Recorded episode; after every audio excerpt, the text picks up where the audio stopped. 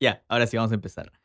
Arrancamos entonces, siendo hoy día viernes 24 de septiembre, último viernes de septiembre justamente.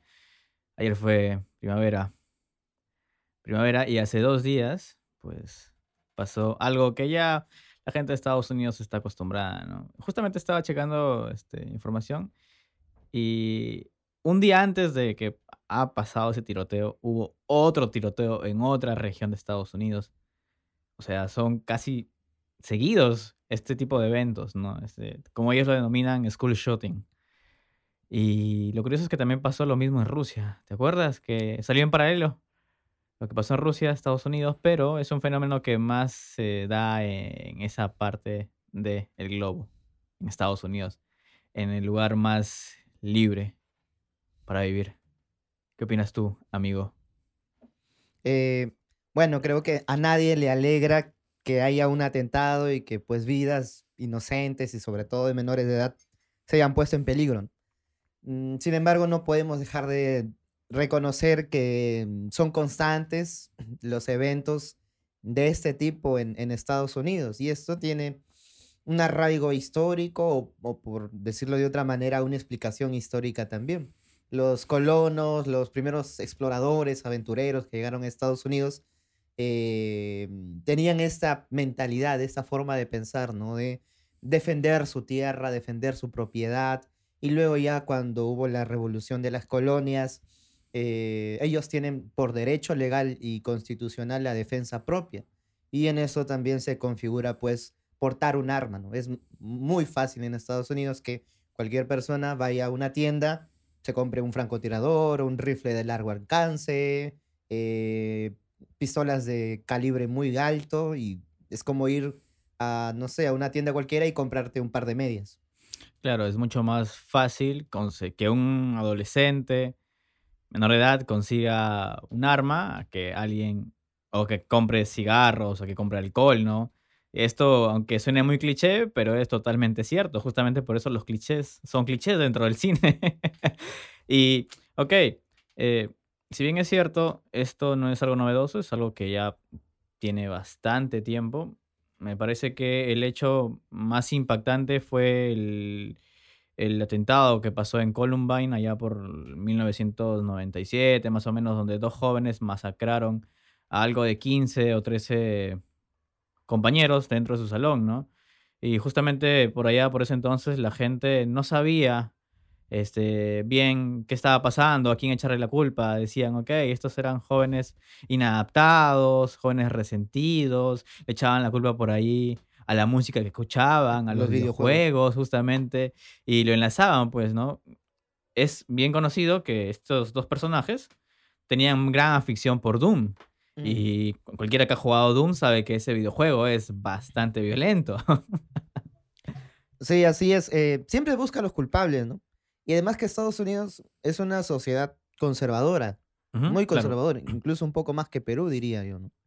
Claro, hay algunos estados, hay algunos lugares en donde ya el pensamiento ha, cambiado un poco, se ha modificado, ¿no? Pero hay otros estados como Texas, por ejemplo, que es un estado muy conservador, ¿no? Eh, en donde sí, pues, ah, nace ese pensamiento de que los adolescentes son influidos por em, los videojuegos, la música, pero en realidad es que su cultura es así. Su cultura es una cultura armamentística, ¿no? Ellos están en constantes guerras siempre. Estados Unidos es sinónimo de guerra, es sinónimo de conflictos armados en Medio Oriente, en América Latina, eh, en Europa, en la Segunda Guerra Mundial. Entonces, su cultura es una cultura armamentística y algo que los niños no necesariamente beben de artistas, sino de el día a día. Claro. ¿Tú crees que toda esta, esta violencia está relacionada de alguna manera con el concepto que uno tiene sobre el tío Sam cuando se refiere a Estados Unidos. Y, por ejemplo, la gente cuando se refiere a Rusia llama la madre Rusia. Entonces hay dos, dos figuras, ¿no? El tío Sam y la madre Rusia, ¿verdad? Claro, estas figuras nacen en la Segunda Guerra Mundial, en donde pues eh, se crea esta figura. Bueno, es, es, anterior a la Segunda Guerra Mundial, pero toma mayor mm, predominancia, ¿no? Este cartel muy famoso en donde pues aparece un señor de canas blancas y que te señala con el dedo. Es para enlistar a los jóvenes. Claro, entonces. casi como acusándote de que no quieres entregar tu vida por la patria, ¿no? Y en Rusia también ocurre lo mismo. Esto se fortaleció aún más en la Guerra Fría, ¿no? En donde pues uno tiene que dar por la, por la patria la vida, porque la patria es el lugar donde uno nacido, es la tierra donde cuando uno muera pues se va a adherir a esa tierra, ¿no? Entonces nace ese, ese sentimiento patriótico que hay en estos, en estos dos grupos, ¿no? Y la Rusia de la actualidad también es una Rusia con unos caracteres sociales bastante marcados, bastante militarizados. Nuestra sociedad peruana también es algo militarizada, porque eh, nuestra historia es de costumbre caudillista, es decir, siempre hemos necesitado y querido militares que estén en, que pongan mano dura, ¿no? Entre comillas. Eh, no recuerdo bien, pero hay la anécdota de un poeta en Lima que era un borracho y una madrugada está alcoholizado y está en medio de, de la Plaza San Martín y como a las 6 de la mañana empiezan a pasar los tanques y era un golpe de Estado. Dijo, enhorabuena, el Perú volvió a sus raíces. o el Perú volvió a la normalidad. Así que el Perú volvió a la, volvió a la normalidad. ¿Qué tal? Este, ¿Qué puedes mencionar sobre eh, lo que estaba pasando esta semana? Eh, me parece que hubo una, un evento donde se juntaron varios, varios presidentes de nuestra región y pues se juntaron a discutir asuntos sobre el COVID, el cambio climático y lo que más resaltó al menos aquí en la prensa peruana fue el hecho de, de Castillo y algunos incidentes que pasaron en torno a él, ¿no? ¿Qué puedes comentar sobre eso, amigo? Sí, Castillo desde la semana pasada ha iniciado un, un tour, por así decirlo. Todo un, World Tour. sí, primero ha ido a la CELAC, que es eh, la cumbre de la comunidad de estados latinoamericanos y caribeños, en donde pues ha habido muchas noticias. Aquí nos han llegado sobre todo las de Castillo, ¿no? Pero no han sido las únicas. Por ejemplo, ha habido un enfrentamiento verbal entre el presidente de Uruguay y Maduro, ¿no? Tal cual, tal cual. En donde han sido dos personas que se han dicho a la cara cosas pues que a todos ha llamado la atención. Y pues lo que más ha resaltado para la prensa peruana es que el discurso de Castillo ha sido un discurso muy pobre. No tenía ni pies ni cabeza, ¿no? Sí, hablaba cualquier cosa, ¿no? Parece que lo primero que se le venía a la cabeza lo decía. Pero es, él no tiene asesores, me parece que tiene asesores para eso, ¿no? O es un discurso que él lo ha armado. No sabría decirte. En realidad, el presidente tiene muchos asesores. La imagen, tiene asesores para sus discursos y tiene aparte para redes sociales, ¿no? Y en este caso, ¿qué pasó? ¿Qué falló? Me parece que en este caso mm, hubo mucha falla del, de la asesoría. Eh, también hay que tener en cuenta que algunos políticos no se dejan asesorar. Claro, claro. Pero yo claro. creo que Castillo no es ese, ese tipo de personas. Quizás ah, no estuvo preparado o, o el grupo de asesores no no es de, no tiene la calidad para poder prever este tipo de situaciones, pero sí, la verdad fue mm, lamentable, ¿no? Es una palabra que se puede utilizar para todos los minutos que él habló fue chamullo, o sea, Ajá, era humo, ¿no? Era po- decir cosas que ya conocemos todos, ¿no? Hay que estar unidos, que por el poder de- del pueblo, por el amor, este, vamos a transformar, que no sé qué. Era un discurso que tú lo escuchas en la Plaza San Martín todos los domingos, ¿no? Al Turri. Al Turri, por ejemplo. Saludos, Turri. claro, pero también resaltaba más otro asunto en cuanto a la vestimenta. La gente, la prensa, los internautas comentaban, incluso muchos se burlaban sobre el atuendo que el presidente había elegido para este tipo de, de eventos, ¿no? Es un atuendo muy similar a los que eligió, o en su momento usó Evo Morales, por ejemplo. Digamos que puede ser un traje bolivariano, se puede decir, Mm, sí, eh, Porque tiene- creo que este lo que, bueno, lo que la gente dice es que este Perú pertenece a, a una agenda en que, que- donde está Bolivia, está este, Venezuela. Es una agenda bolivariana, algo así me parece, ¿verdad? Entonces yo asumo que él se vistió así o decidió vestirse así, muy aparte del típico sombrero que siempre lleva, este, em, influenciado por esto, ¿no? Sí, es que en, en política, y más en la alta política, mm, no se deja nada al azar. Todo eh, está pensado. La forma en que se saludan las personas eh, tiene un significado, ¿no? Cómo hablan, cómo visten. Bueno, nosotros podemos, hacer la crítica de que hay personas que simplemente lo critican porque si estuvo a la moda o no, ¿no? Pero creo que el análisis puede ir un poco más allá. Y como tú mencionas, la vestimenta da esa idea, da esa imagen de que está conformándose en un grupo. Ujú. Está formando parte de un estamento que tienen una idea sólida de qué es lo que quieren para sus países. Entonces, eso es un mensaje al fin, al fin y al cabo. Eh, y sí, tienes razón, pues eh, el estilo de la vestimenta es muy parecida al estilo que inició eh, Evo Morales y que luego pues fue replicándose en otros países que tenían similar propuestas, propuestas políticas, ¿no? Pero como ya mencioné, la mayoría de la crítica es porque, es, porque era rayas, ¿no? Si era bonito o no era bonito. Claro, o sea, son críticas superficiales, por así decirlo, ¿no? Que no tienen, que no aportan nada en sí.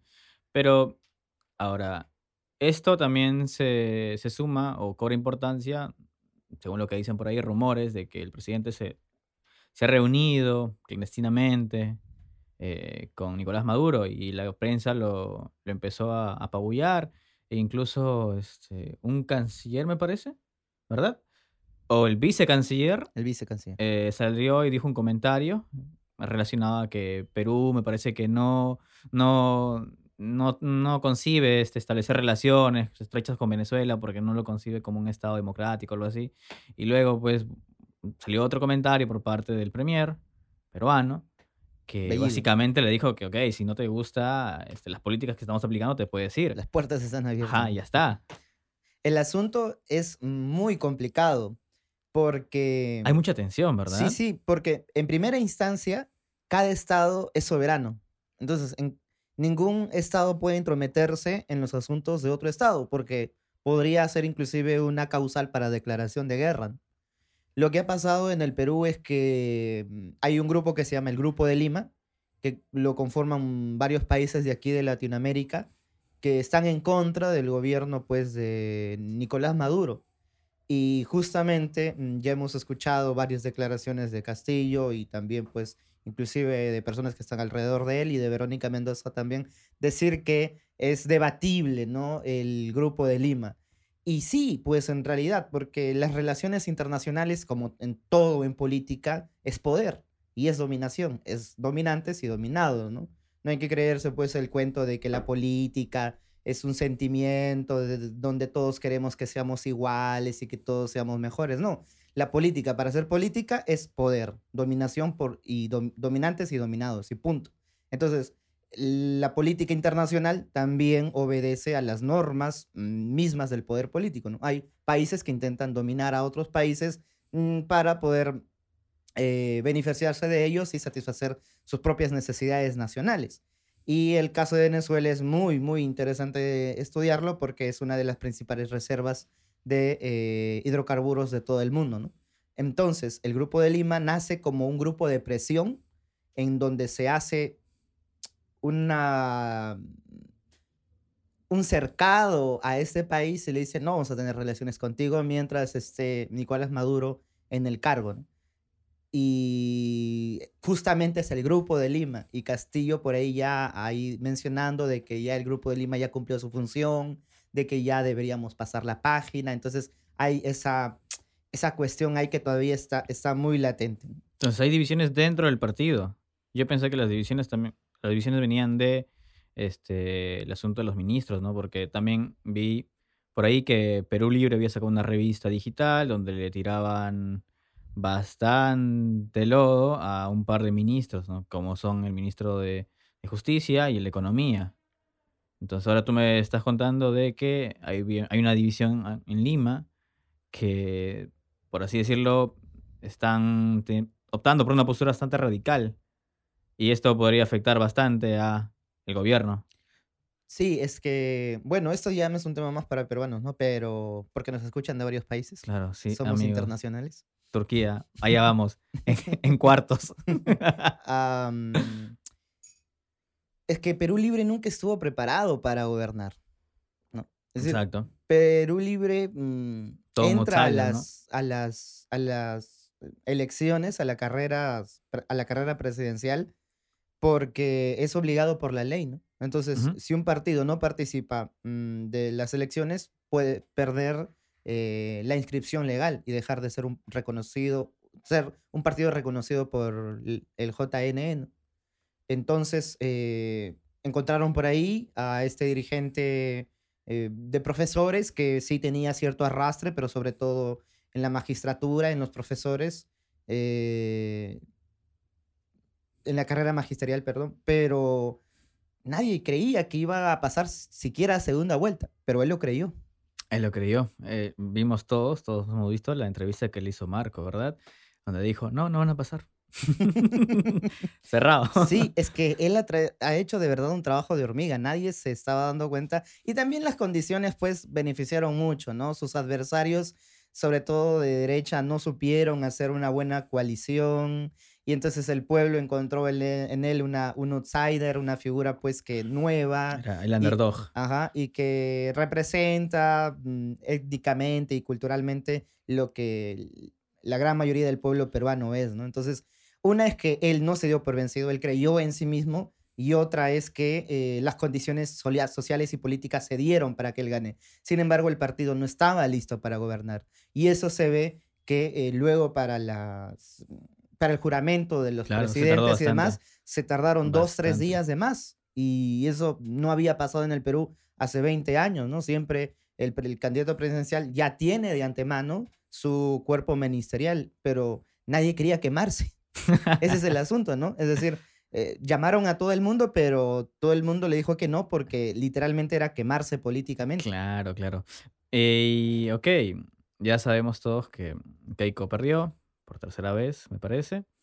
Pero lo curioso está en que ella está luchando porque el comunismo no sigue. Incluso me parece que hace un par de días se reunió con, con algunas autoridades para ver ese asunto, ¿no?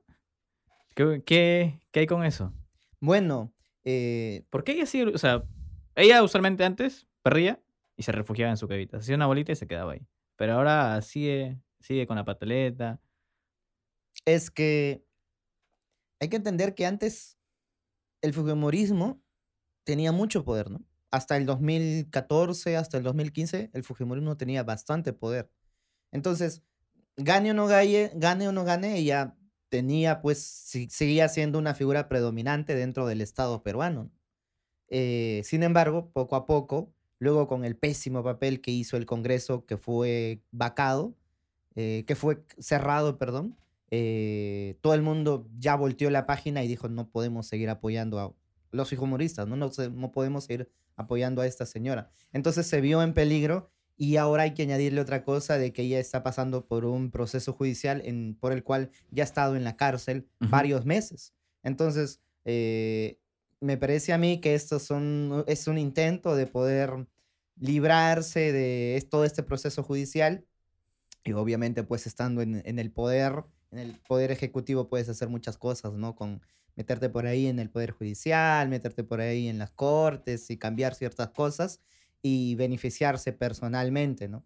Y además que el poder es así, es decir, mm, ¿quién no ha sido de, no sé, en el colegio o el típico caso de- del alumno que lo nombran brigadier y se le sube los humnos, ¿no? Entonces va con su banda y ya piensa que es el policía moral del aula y te quiere agarrar con, con el bastón y pegarte y te quiere acusar con el, con, con el profesor. Si eso pasa con, en un colegio de adolescentes de 14, 15 años, que lo mismo que es después este, esta ambición de poder, de sentirse poderoso, que, que te escuchan, que cuando llegas todos voltean a verte, ¿no? Y nadie dice nada si es que tú no hablas, eh, es una droga. El poder es una droga, entonces necesitas más, necesitas cada vez más. Esa es. Hablando de pequeños este, cosas que han pasado.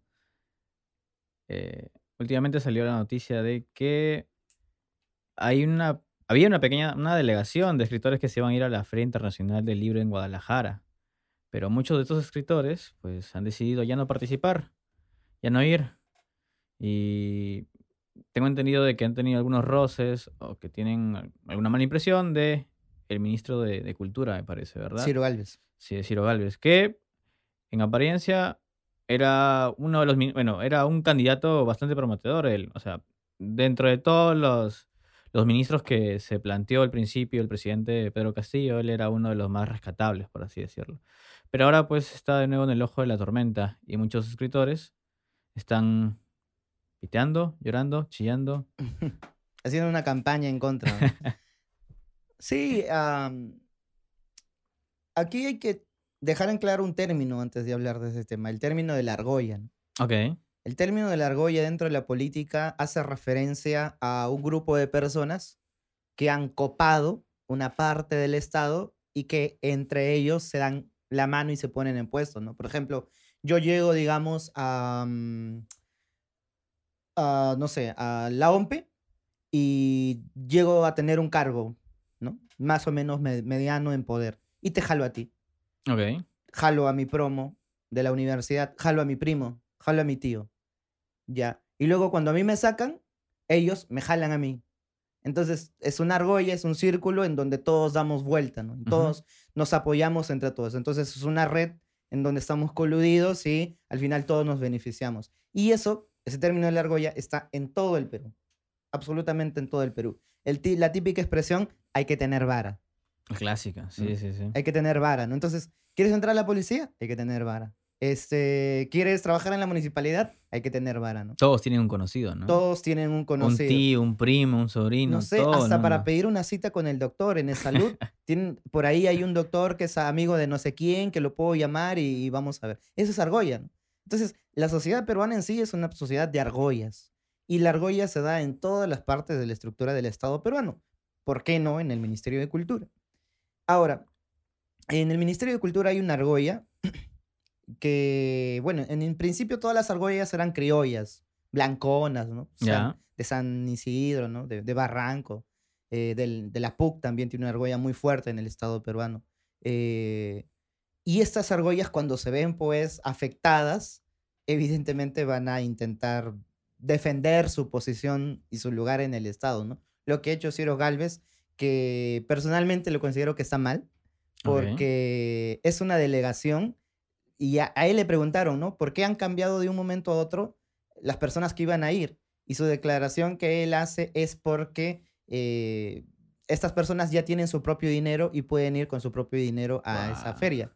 Pero lo que él no entiende es que una delegación es un grupo oficial que representa al Estado. No es que yo ya tengo mi, mi pasaje para irme a México, tengo mi entrada y ya soy parte de la delegación. No, sino que es un grupo seleccionado por el. Estado que va en representación del Estado, ¿no? No cualquiera, no porque tengas dinero vas a ir. Ahora, este trabajo es un trabajo de años, ¿no? Que se viene haciendo y sí, bien es cierto, es una argolla, nadie lo puede negar, nadie puede negar que es una argolla, pero me parece que la forma en que se ha hecho no era resaltante. Ok, básicamente por eso están llorando.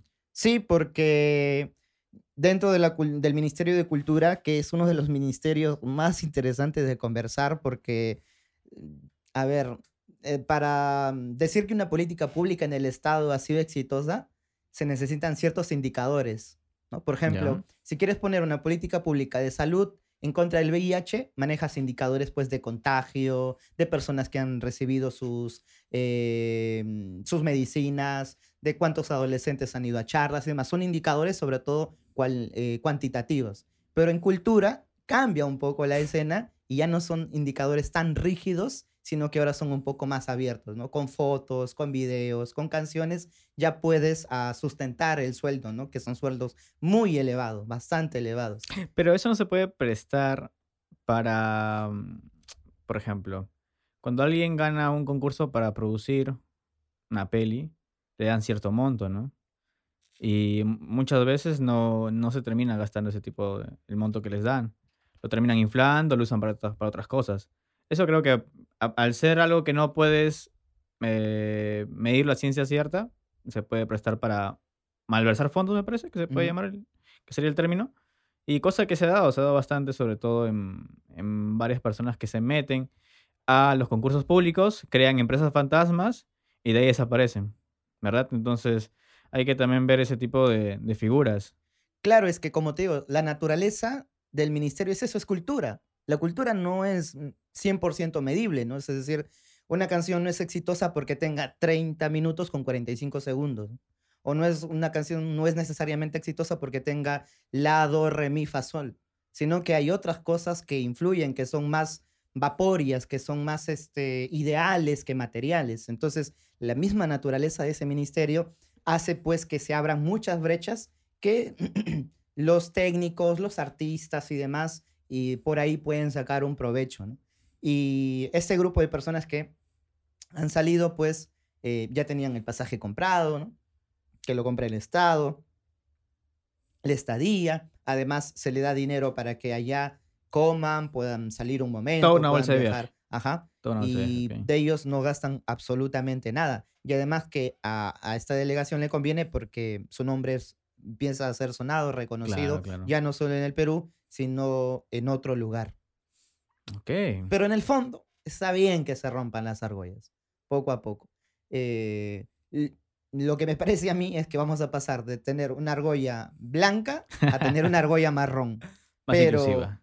Para mí, que soy marrón, me conviene.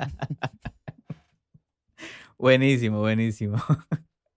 y me parece que este, bueno, también estos días estuvo por acá una escritora muy popular dentro de la juventud, dentro de la chaviza, de Wattpad. ¿Cómo es que terminó por acá? ¿Y cuál es su, su plan, su intención? ¿Con qué intención vino la, la chica? Sí, ah, en las... Bueno, el día de hoy estuve en Lima. eh, ¿Ella qué tipo de, de novela escribe? ¿Ficción? Sí, ficción romántico. Ficción romántico. Ok. Bueno, casi lo que siempre Hay buenas hay, historias ¿no? que han salido de Wattpad. ¿no? Muchas de ellas llegaron, llegaron al cine o se hicieron series. Pero. ¿qué es Wattpad? Quizás hay algunos oyentes que no sepan. Quizás tú nos Wattpad puedes se puede decir que es eh, una red social donde la gente comparte sus escritos, fanfics, por así decirlos. Algunos también comparten cómics y los lectores pueden, le- pueden la redundancia, leerlos y darles un feedback, ¿no? Eh, puntúan, se crean eh, universos que expanden otras historias y de ahí, pues, las grandes majors o las grandes este, productoras sacan historias para producirlas y llevarlas a la pantalla grande, ¿no?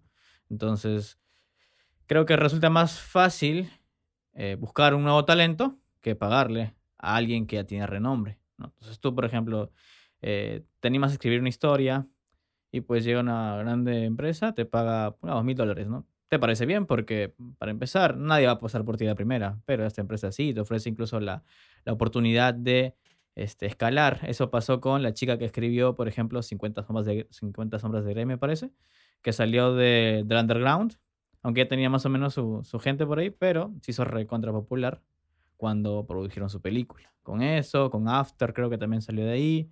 Y no estoy seguro, pero eh, me parece que... No, no estoy seguro. Pero JK Rowling también salió de ahí, me parece. No. No, la me de- parece que es más, más, mucho más antes. Ah, ok, ok. Ujú. ok. Pero es un buen, es un buen, es un buen nicho, por así decirlo, ¿no? Uno puede encontrar lo que, lo que le apetezca. Sí, desde- hay todo tipo de géneros, ¿no? desde Hay desde... Sobre todo es ahora, en, en- recientemente está lleno de personas que disfrutan del K-pop, ¿no? Y, Ya. y hay cosas muy turbias, ¿no? Hay cosas bastante, bastante turbias que cuando uno se pone a pensar de verdad, son historias que son creadas por adolescentes de 15, 16, 17 años que tienen escenas muy explícitas y muy fuertes, ¿ah? De verdad. Uno puede meterse unas dos horas por ahí a indagar, a explorar y se puede encontrar con cada cosa que uno se queda sorprendido, ¿no? Bueno, también es propio de la imaginación de la época, ¿no? Están en esa etapa de... Digamos que exploración, ¿no? De explorar, de fantasear, de, de curiosidad, ¿no? Y pues, me pare- bueno, me parece bien que al menos produzcan algo, ¿no? Relacionado y que sea consumido por personas que también tengan gustos afines. Ahora, el K-pop está, está de moda y pues si la gente va y ve los escritos de esta chica, bacán. Algo puede salir de ahí, ¿no? Quizás de ahí salió este, la historia del calamar, creo que se llama. La La historia del se- cremar. La serie esta de Netflix que está de moda ahorita. Ah, no creo, no creo. Ah, pero la escritora que ha venido es una mexicana que se llama Flor Salvador. Eh, ella eh, nace en redes sociales, este, y que pues ha sido un éxito total, ¿no? Claro, la otra vez también hablábamos de que eh, la industria de la literaria, de las editoriales, ya no, ya no hay tanto, tanto glamour, ¿no? En que alguien firme por alguna gran editorial, porque lo puede conseguir haciendo, haciendo un trabajo de, de marca personal en las redes sociales. Y este es el caso de esta chica, ¿no? Probablemente. Cosa que ella no hubiera podido conseguir el éxito que tiene ahora si hubiese firmado por alguna editorial como Planeta o Anagrama, por así decirlo, ¿no? Aquí viene el debate de mm, qué es lo que consume la población. Y hay arte de buena calidad y hay arte de mala calidad, o al fin sea bueno o malo, es arte. Yo creo que este es un debate muy interesante. Eh, el arte nace de la, eh, de la artesanía. Primero los artistas eran los que hacían cerámicas, los que hacían la ropa, los sombreros, inclusive los que te construían tu casa eran, eran artesanos. Luego estos artesanos eh, empezaron a desarrollar sus técnicas, a avanzar su, la tecnología rudimentaria que tenían y empezaron a desarrollarse cada vez más. Claro, a ver, en el Renacimiento, en la Edad Media, una persona que se creía pintor tenía que tener conocimientos técnicos de cómo hacer la pintura, cómo hacer el óleo. De anatomía. Cómo, de anatomía, cómo combinar las, las pinturas para que salga cierto tipo. Entonces, el arte, al fin y al cabo, es una técnica. Cuando grabas una película, no es solamente pues tener la historia y ya están los planos, el white balance, em, el tipo de cámara que Saber dónde sale el sol, el foco. Entonces son técnicas y el arte está lleno de técnicas. Un, mal arte es, un, eh, es una expresión que no obedece a, estas técnicas. Pero ahora viene otra cosa también. En la poesía, por ejemplo, hay muchos ah, escritores que proponen mm, versos sin comas, se comen algunas letras, eh, saltan, eh, se, saltan ciertas expresiones, ¿no? O las, palabras las deforman. Vallejo, por ejemplo, es un, considerado un vanguardista en cuanto a esto. Hizo muchos eh, experimentos con la lengua. Entonces, la técnica se la saltearon, pero porque cada tipo de arte también tiene su, su grueso que, que tiene que, de cualidades que tiene que aceptar. Bueno, en la poesía está la métrica, el ritmo, la rima, ¿no? Entonces, mientras se mantenga todo eso, sigue, se sigue considerando un buen, un buen poema, a pesar de que quizás no respete las normas gramaticales. Y lo mismo sucede en la literatura, ¿no? Eh, saber escribir un buen párrafo, una buena oración, es muy importante. El asunto es que quizás las redes sociales están quitándole toda esa parte artesana, toda esa parte técnica del arte, y que es algo que ya viene de hace tiempo, ¿no? Con expresiones como todos pueden ser artistas, todos, puede, todos tienen derecho a expresarse, sí, es cierto, pero no hay que desconocer que el arte también es técnica.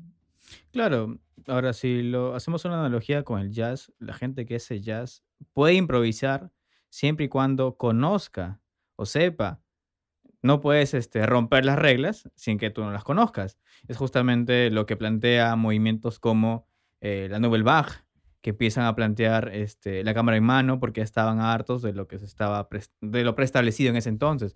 Yo creo que está bueno eh, romper con algunas cosas, siempre y cuando éstas dan paso o propongan otras cosas nuevas. Pasó en la pintura, por ejemplo, llegó un punto en el cual eh, pasamos del expresionismo al impresionismo y luego terminamos en las pinturas de Jackson Pollock, aunque son puros, puros action painting. Y vemos que el cine también, al ser un arte joven, que tendrá que 120 años me parece, eh, ha ido cada vez rompiendo sus esquemas. Ya no, ya no este, se plantean las fórmulas que se planteaban hace 20 años. Ahora con esto de la inmediatez, de los teléfonos, se puede hacer cine con el mismo teléfono, se puede romper las, los paradigmas, los planos de continuidad, el record, se puede romper. Eso lo propuso, por ejemplo, el videoblog, ¿no? Donde tú, si te, si te equivocabas, simplemente cortabas y luego, y luego seguías. Ellos siempre proponen nuevas cosas. O sea, creo que el hecho de, de que sea un arte malo, de que no haya un arte malo, un arte bueno, no, no va tanto por ahí, sino que cada vez que sale algo que va a, que, que atenta contra lo establecido, pues probablemente sea muy criticado. Pasó también con el Dada, ¿no? El Dada también surgió este, como una corriente en contra de lo que ya se estaba, lo que se estaba este, diciendo en esa época. Se burlaban básicamente del arte de, de, ese momento porque ya estaban hartos y justamente tienen una serie de poemas que si tú los escuchas te parece algo sin sentido, pero si te vas hacia el fondo, hacia el trasfondo de lo que quiere decir, pues es válido, por así decirlo. Igual que el urinario del champ, ¿no? O la escalera. También hay que pensar en el público, ¿no? Porque eh, el público que consume arte ha evolucionado con el propio arte. Antes, mm, las personas que consumían arte eran personas que también conocían de la técnica. Ya hemos hablado en semanas anteriores acerca de los Medici, ¿no? que eran una familia que eh, ayudaba y sustentaba a muchos artistas, pero porque ellos también tenían una educación mm, superior al campesino promedio de Italia. Entonces ellos se podían dar el lujo de entender ese arte. Entonces, en primera instancia, pues el arte era hecho de técnicos para un público que era técnico. Y luego aparece la figura del crítico. Entonces ahora me parece que en la actualidad hay esos dos ambientes en los cuales se consume el arte. ¿no? El arte que es consumido por la gente que conoce la técnica y, el, y por los consumidores de a pie, normales, que simplemente mm, recogen esa expresión, la hacen suya pero no se preocupan tanto por la técnica, ¿no? Entonces, ah, aparece una película, entonces tú te vas a ver la película eh, y el 80% del que está viendo la película no se va a preocupar por el enfoque, no se va a preocupar por el uso de las paletas de colores, eh, sino más bien por tener una buena experiencia. Pero vas a encontrar por ahí ciertas personas que sí conocen de la técnica, conocen de guion, conocen de una u otra cosa y lo van a analizar. Lo mismo pasa con esta escritora. Yo creo que esta escritora no la he leído en realidad, pero evidentemente quizás en técnica mm, los críticos no la valen mucho, ¿no? Pero en público sí, sí lo avala. Eh, es, muy interesante hablar sobre los críticos porque ahora en la actualidad el papel del crítico... Justo eso mm, iba, mira, el papel del crítico ha quedado un poco relegado. De hecho, los fans son los que tienen el control. Por ejemplo, en Rotten Tomatoes hay una sección para críticos y luego está la excepción de los fans. Y se han visto casos donde las películas, si bien es cierto, no han tenido una buena puntuación por parte de los críticos, los fans han sido los que le han dado esos tomatazos que se necesitan, ¿no? Por ejemplo, esta película de los perritos, ¿cómo se llama? Paw Patrol. Esa que tiene 100. que, han votado puros niños con las cuentas de sus padres, supongo, no sé qué pasó. Pero claro, eh, está bien, bien interesante analizar estos dos bandos, ¿no? Que ya no tiene tanta, tanta importancia eh, el asunto de, la, opinión, de la crítica. Aunque algunas personas cuando quieren ver una película siempre checan, ¿no? Oye, este, ¿qué puntuación ha dado la crítica, por así decirlo? Pero luego también está el asunto de las redes sociales y cómo los fans mueven determinado producto para que incluso se llegue a quedar ahí o para que este, suba en el top 1 o en el top 5 de las películas más este, vistas o las películas más interesantes para checarlas. Sí, mm, en la actualidad ahora cualquiera puede dar su opinión. No digo que esté mal, pero trae ciertas complicaciones, ¿no? YouTube está plagado de canales que hacen críticas y que hacen reseñas, pero tú entras a sus canales y son resúmenes y son cosas muy vagas, son cosas muy superficiales pero que tienen millones de personas que porque esa persona diga que es una película, una canción, una novela está bien, entonces ellos dicen que está bien. Hay un meme, hay un meme que... ¿Conoces a Alvinch? Alvinch, claro, claro. claro. hay un meme que, dentro de los grupos que es de Facebook y de, de Telegram que dice, sale, por ejemplo, una nueva, un nuevo disco, ¿no? Y alguien manda, no, no puedo tener una opinión acerca de este disco porque Alvinch todavía no saca un video sobre ello. claro, él tiene una sección que se llama Músico de Mierda, algo, así, ¿no? Sí, sí, donde analiza a ciertos artistas. Entonces, las personas ahora ven a estos líderes de opinión como críticos, ¿no? Porque esa es la figura de un crítico, analizar la obra y mm, desde su perspectiva decirle al, al consumidor si es que eh, es bueno para verlo o si es que va a perder su tiempo, ¿no? Lo que pasa pues con, con la comida, ¿no? Hay aplicaciones donde tú te creas una cuenta, vas a los restaurantes y criticas junto como a los restaurantes. es un buen momento para, recomendar la temporada 20 y la temporada 21 de South Park, que son las mejores temporadas de la historia de esa serie. Y justamente tienen un capítulo dedicado a la crítica de la comida. Sí, ¿sabes qué? Esto no tiene, bueno, está relacionado un poco con la comida. Ayer estaba viendo un video donde hay un canal en YouTube que se llama Big Fashion.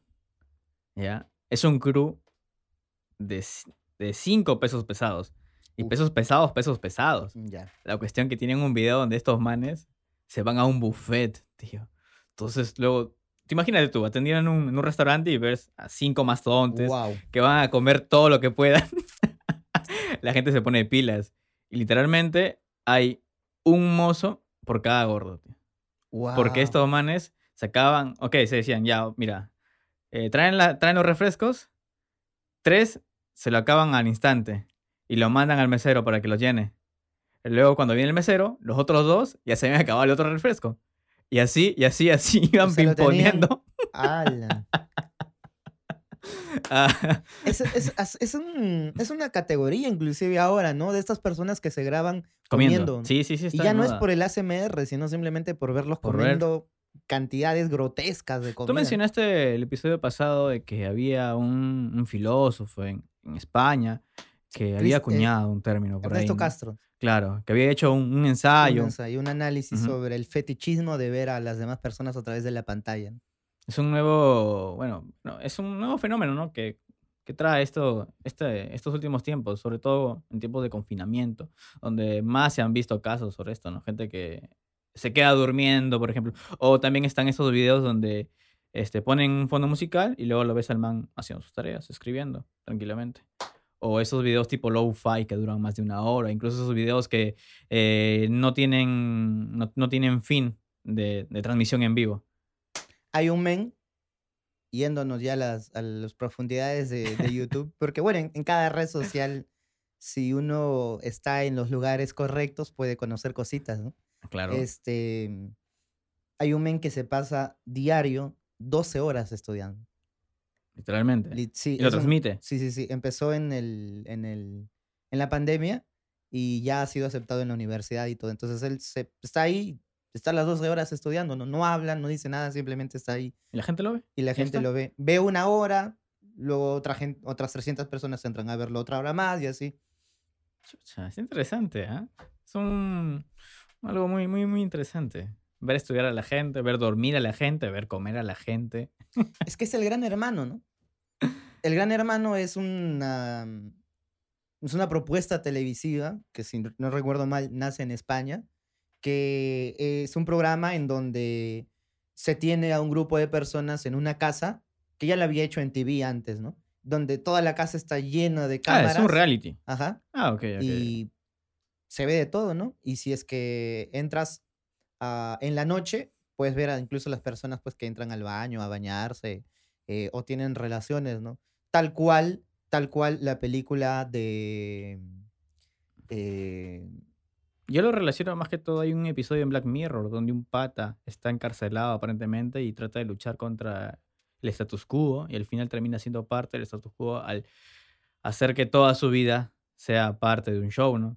Ese es uno y luego hay otro que se llama este Oso Polar, creo, donde una chica está aparentemente viviendo una realidad y la gente entra, interactúa con ella, la matan, la disparan, pero la chica en sí solamente es una simulación. O sea, la chica es parte de este, esta, este tipo de atractivo interactivo, por así decirlo.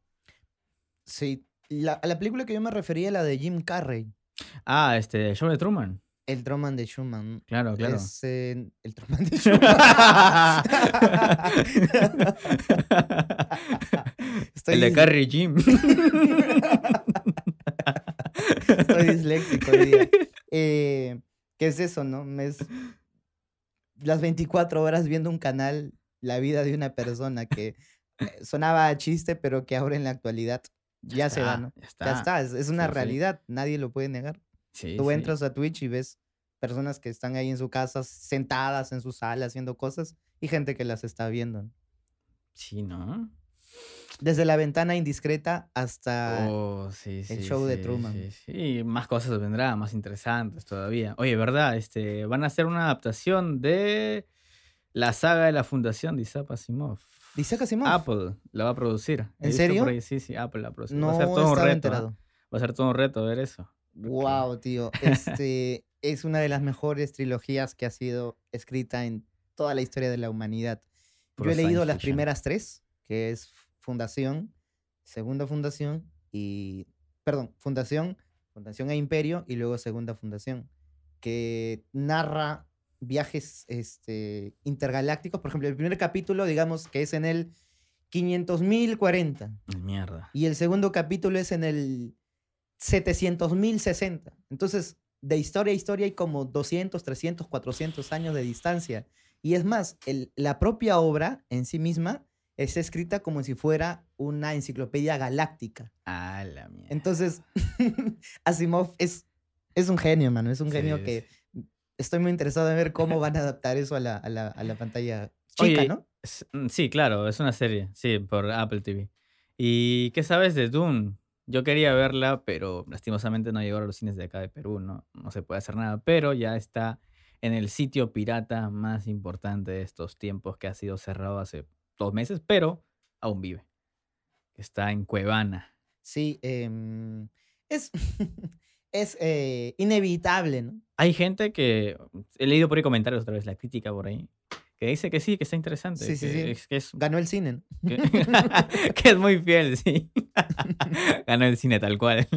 Tendría que verla. Esa es otra, otra peli de ciencia ficción que me interesa también. Aparte, de este, creo que la hace Villeneuve, me parece. El Sí, man de Blade Runner, ¿no? Así es, así es. Mucha, entonces ya, ese Es man- otra cosa, Sí, ¿no? sí, sí. Sí, él, eh, tengo, he visto por ahí algunos comentarios, algunas críticas que dicen que eh, se viene con todo. Está bastante interesante. Yo también aún no la, no la veo porque mm, verla en el, en el cine es otra experiencia, ¿no? Sí, claro. ¿Cuántas películas no hubieras querido ver en el cine? Las mismas de Jodorowsky, como El Topo, ¿no?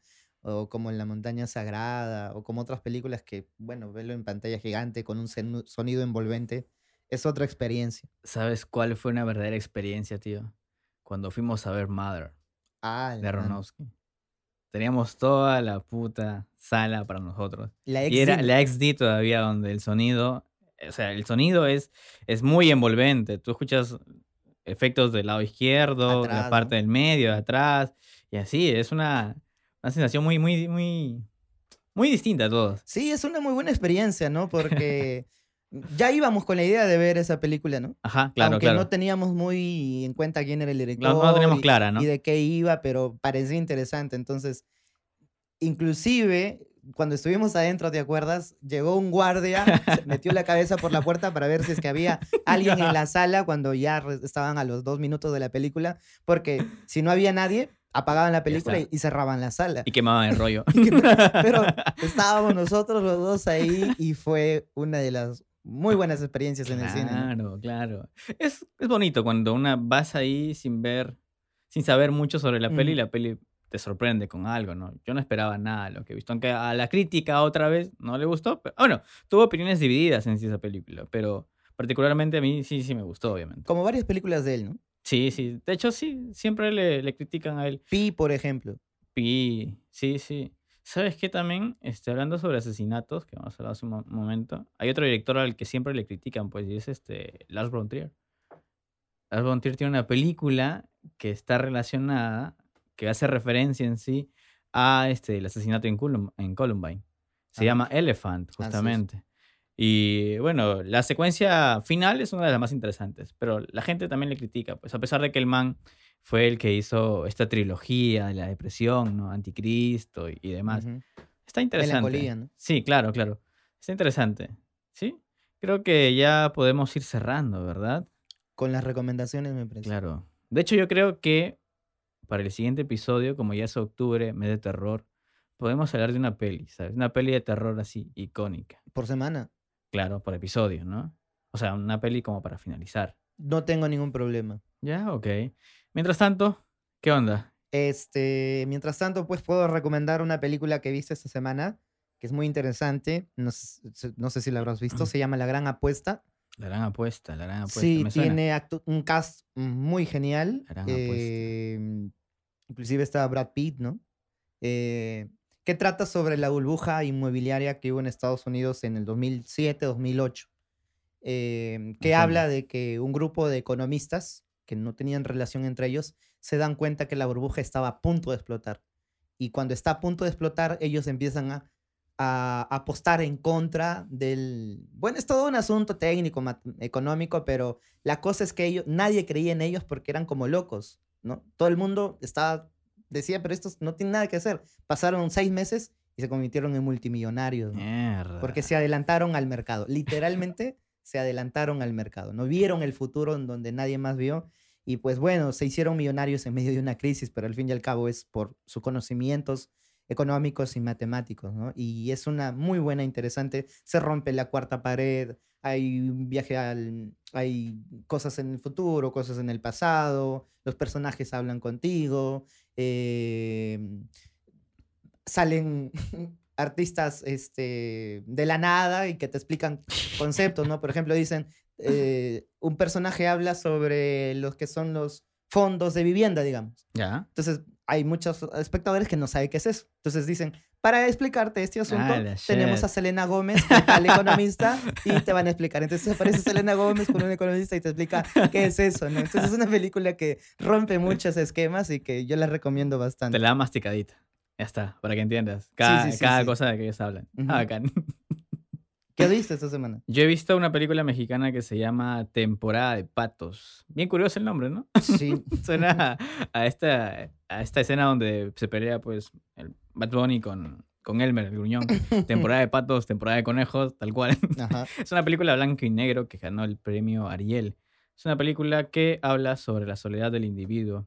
¿Por qué? Porque vemos ahí a una familia que a pesar de, de vivir juntos en un mismo espacio, cada uno está encerrado en el televisor, en el celular, en sus cosas.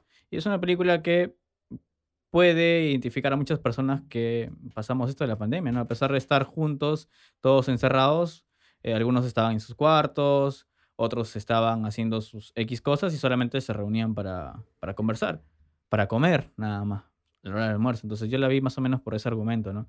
Que es básicamente la soledad a pesar de estar juntos.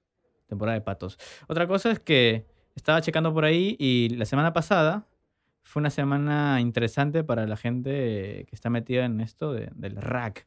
¿Por qué? Porque este, en esa semana se produjo el disco, el Nevermind, de Nirvana, y también se produjo el primer disco, se produjo el primer disco de este, los Red Hot Chili Peppers. Entonces fue una semana que, cambió bastante el rock a, cómo, lo, con- cómo lo conocemos ahora.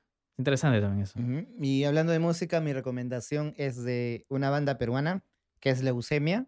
Leucemia. Y voy a recomendar su... ¿Leucemia es banda o es Daniel Leff?